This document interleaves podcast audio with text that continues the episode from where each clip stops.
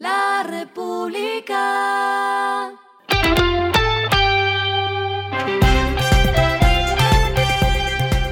Al final de la jornada, esto es lo que debes saber sobre el comportamiento de los negocios, las finanzas y la economía.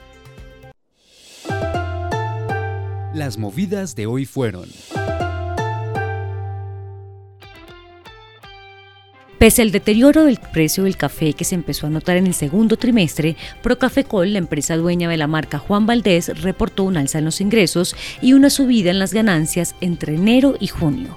En el primer semestre del año, Procafecol reportó ventas por 342.831 millones de pesos, un alza de 39,42% frente al mismo periodo del año pasado.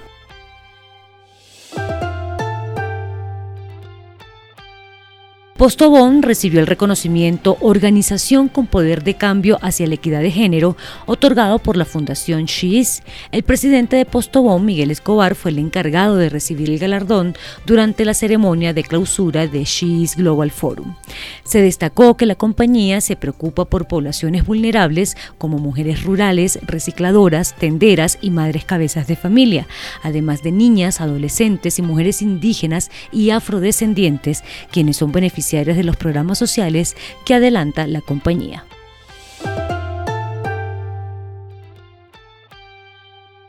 Solo tres días después de anunciar la venta de su participación en Argentina, el Grupo Sura ahora dio a conocer que también venderá su participación total en ACE Suiza, su negocio de seguros en El Salvador. La venta se acordó por un precio de más de 43,7 millones de dólares a la Sociedad Interamericana Holding Group, la cual pertenece al grupo financiero FICOSA. Lo que está pasando con su dinero.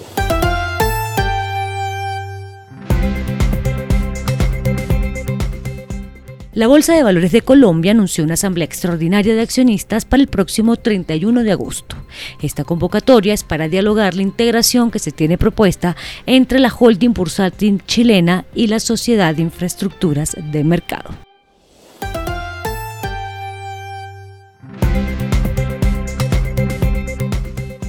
Los indicadores que debe tener en cuenta. El dólar cerró en 4.029,95 pesos, subió 56,54 pesos.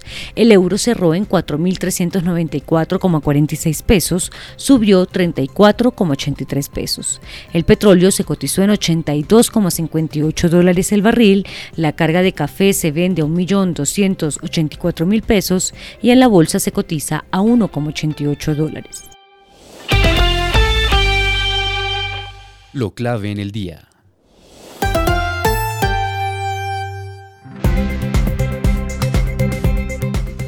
La producción de la industria manufacturera ya completa cuatro meses a la baja y en junio tuvo una caída de 4,8% frente al mismo mes del año pasado, según las cifras de la encuesta mensual manufacturera con enfoque territorial del DANE.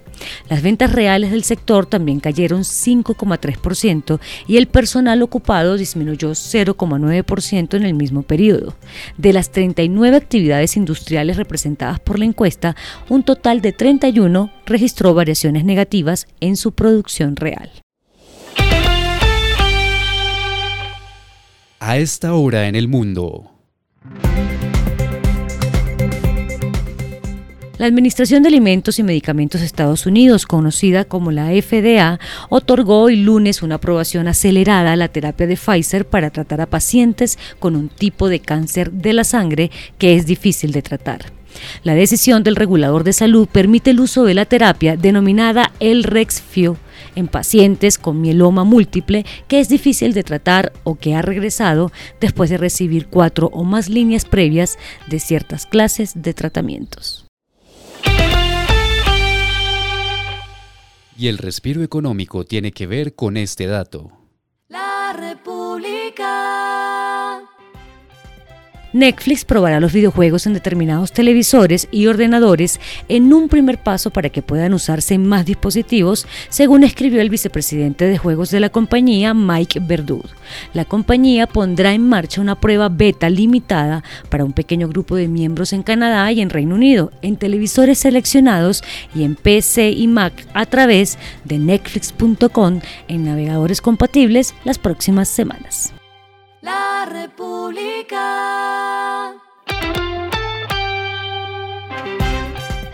Y finalizamos con el editorial de mañana, las malas lecciones de Argentina. Hay pocos países tan ricos como Argentina, pero con gran escasez, que a pesar de su riqueza son estados fallidos por la captura estatal de su sociedad con millonarios subsidios. Esto fue Regresando a casa con Vanessa Pérez.